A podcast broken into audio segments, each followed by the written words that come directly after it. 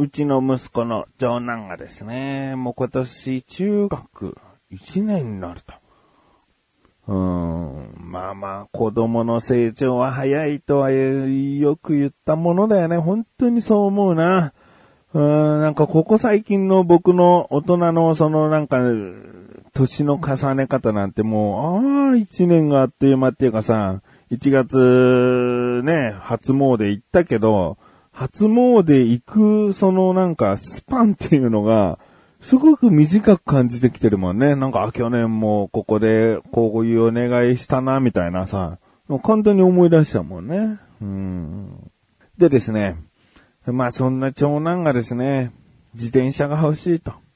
で、我が家は自転車がないんですね。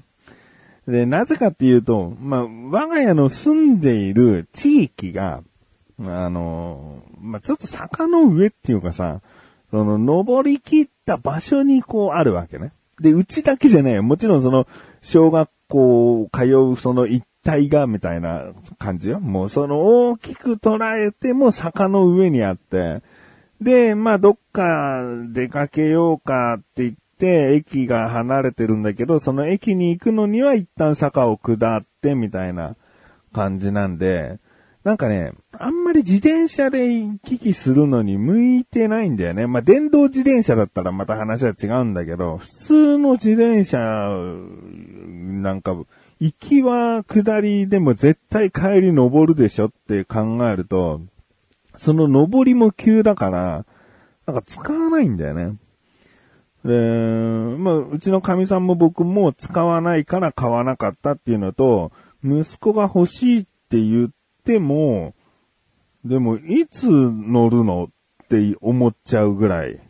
うん、遊びに行くってなっても、その、家からえー、近くの公園ばかりだから、その距離感を自転車で行きたいだけなのか、うーん、とかね。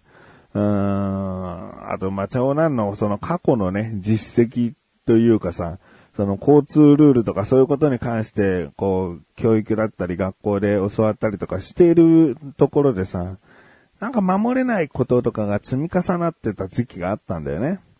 うん。だからそういうのも考えて自転車はちょっとな、君にはちょっと危険かな、みたいなので、なんとなくこう、まあ、長男も絶対欲しい、今欲しい、えー、お願いだから、一年後でもいいからって、なんか必死に欲しいっていう感じはしなかったんだけど、だからこう、未だに買ってなかった。で、もう今年中学にもなるし、改めて自転車やっぱ欲しいなと。うん、まあまあもう、自転車でね、えー、友達とこう遠くまで行く機会も今後増えていくのかなと思ったから、じゃあいいよと。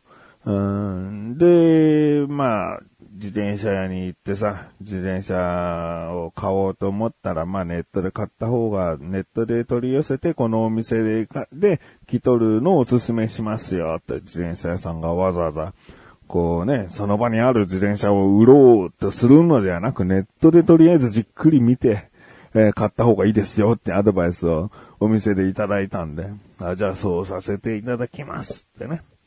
いいもの選んで。で、長男と相談しながら、こんなのがあるよ、つってね。で、買ったんですよ。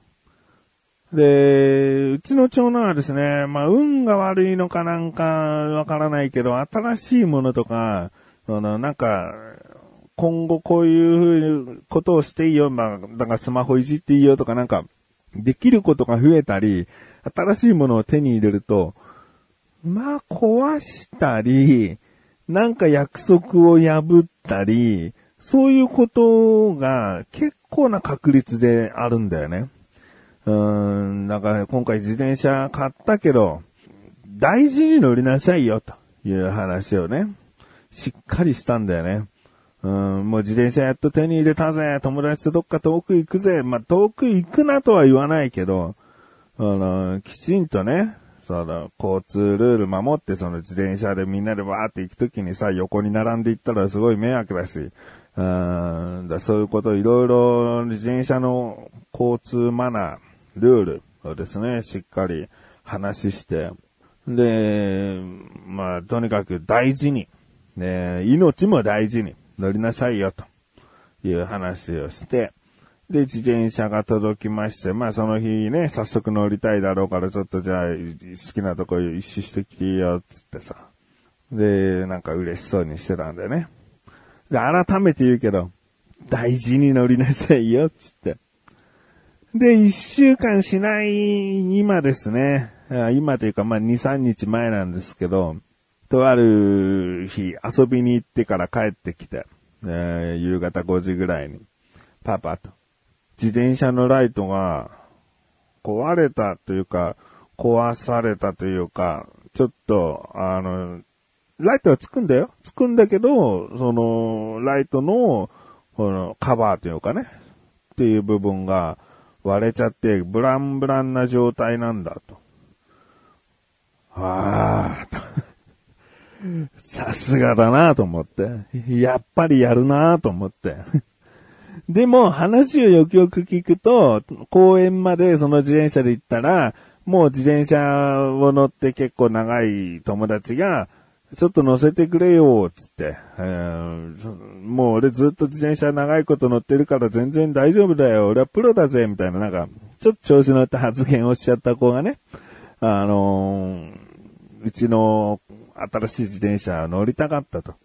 で、まあ、長男はいいよ、つって乗せて、そしたら、その公園内で走ってた時に、何か、まあ、調子乗っちゃったのかわかんないけど、こう、自転車ごとこう倒れちゃった。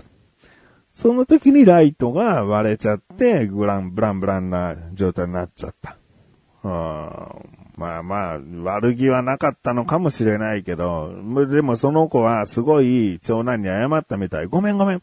も、もしあれだったら本当に弁償するから、うん、どうしよう、みたいな感じで、しっかり謝ってくれたし、ちゃんとそのライトをどうするかっていう話もすぐ自分から、え言ったらしいんだけど、長男は、いいよいいよと、もうそんなに謝るんだったら気にしなくていいよって言ったらしい。うん、まあ、このやりとりはさ、まあ、子供間の問題ではないんだけどね、本来は。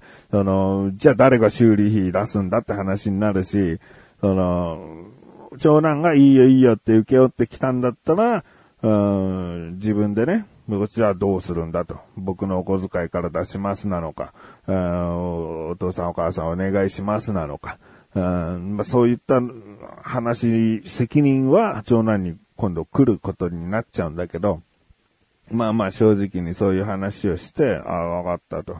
まあそういう事情があったんだなと。でもまあまあまあまあ、うん、やっぱりなんか起きるな、おめえな、つってうん すごいしょぼんとしてたけど、やっぱりこういうこと起きちゃうんだな。あれだけ大事につっても、なんか結果大事にされてないような自転車にすぐなっちゃったな、みたいな。うん。ね、いくら大事に乗ってようが友達に乗せて、つってね、いや、俺大事に乗ってるから乗せないよって、そういうのもな、まあまあ、人に簡単に貸すなっていう感じもするけどね。でもまあ公園内で自転車を貸してくれだし、ちょっと乗らしてくれだよね。うん。なんでもない日に、ちょっと自転車貸してどこどこ行きたいから、つって貸すのとはちょっと違うしね。うん。ちょっと乗せてくれよだったら断れないのもわかるなみたいな。でも運が悪かったのかなって感じですね。うん。まあちょっと長く話してしまいましたけれども、タイトルコール後も子供の話をしたいと思ってる自分がお送りします。局者のなだらか向上心。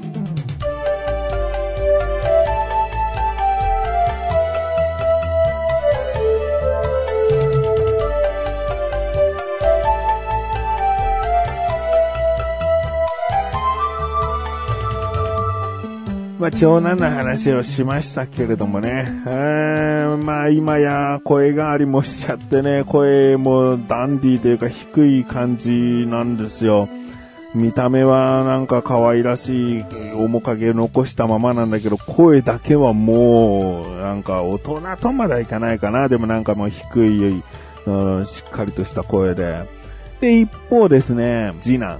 ね、前回、もう、次男が言う芸人さんのフレーズっていうベスト3を発表してさ、エンディングにはすんげえなんか言ってきたけど、あの、僕が一番可愛いと思う次男の、まあ、セリフというか、うん、やりとりが、実はまだ発表できてなかったんですよね。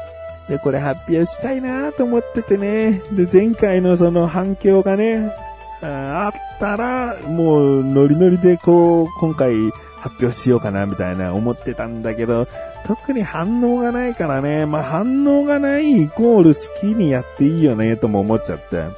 で、子供の声っていうのはさ、やっぱり長男みたいに声変わりしていくものだから、今の声を収めておくって、やっぱこの番組やってる、こういう音声番組やってる人の特権じゃないのと思って。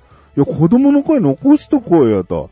この一番好きな可愛い声でのやりとりを、なぜ残さないんだまあ自分のね、その音声ファイルとかにこう残しておけばいい。思い出として残しておけばいいんだけど、こうもうなだらかでやっちゃうっていうね。うん、まあそれも一つの手なんじゃないかと思って、あの、聞いていただけると幸いでございます。さあ、えー、前もって説明しておくことはですね、ティニーというですね、えー、知ってますか、えー、風船犬ティニー。風船犬っていうのはもうひらがなであえて書くみたいですね。風船犬ティニーという NHKE テレでですね、やっていたアニメーションなんですね。で、僕これ知らなくて、息子が急にこう話してきて、ティニーって何って調べてみたら、まあまあ可愛らしいアニメのキャラクターだったんですよね。うーん、で、まあ、そんなティニーというのが急に出てきます。ちょっと聞いてみてください。今、行きますよ。あれ？君は誰ですか？僕はティニー。ティニー？風船犬ティニー。本当は？僕はタマ。タマ？風船猫タマ。風船猫タマなの？うん。猫だったの？僕はティニー。やっぱティニーなの？風船犬ティニー。ティニーかわいいね。僕はタマ。タマなの？風船猫タマ。本当は？僕はティニー。ティニーなのね。風船犬ティニー。ティニーじゃあね。バイバイ。はい、かわいい。かわいい。僕はティニーって急に言い出したのよ、次男が。ご僕のそばにいきなり来て、パパーっつって。僕はティニー。風船犬ティニーって急に言い出して、なになになに、ティニー。もう言葉が、言葉の響きが可愛いと思って。うん。で、ティニーなの？って。あの、本当にさっきのやりとりみたいな感じ？ティニーなのって言ったら、うん、僕はタマ。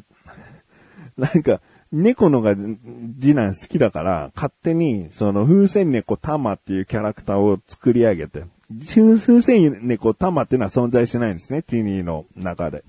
うん勝手に次男が作り上げたキャラクターなんだけど、僕はタマっつってさ、うん、タマなの？って言うと、うん、僕は風船犬ティニーとかって、もうそれがすごい可愛くて、もう実はもう動画にも、あのもう一生撮っとこうと思って動画も撮ってさ、で、今回この番組用にも音声を撮ったというね。うーんまあこれを可愛くないという人もいるんでしょうけどね。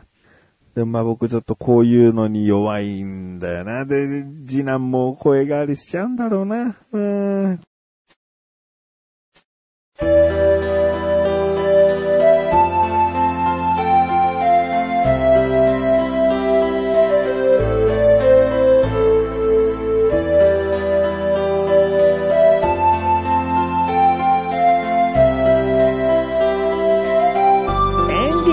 そしてすぐお知らせです。このなだらかご女子が配信されたと同時に更新されました、小高菊池の小高カルチャーじゃない、菅井菊池のコンビニ侍聞いてみてください。今回はですね、菅井良樹お休みということで、またまた総集編をお送りしているんですが、その前にですね、えー僕からのおすすめ食品、久しぶりに出しております。そしてそのおすすめ食品に絡んだ総集編となっておりますので、気になるという方はぜひ聞いてみてください。ということで、なんとなく今年は毎週すべこする、それとまた次回お会いできる菊池翔でした。メガネたまりでもあるよ。お疲れ様です。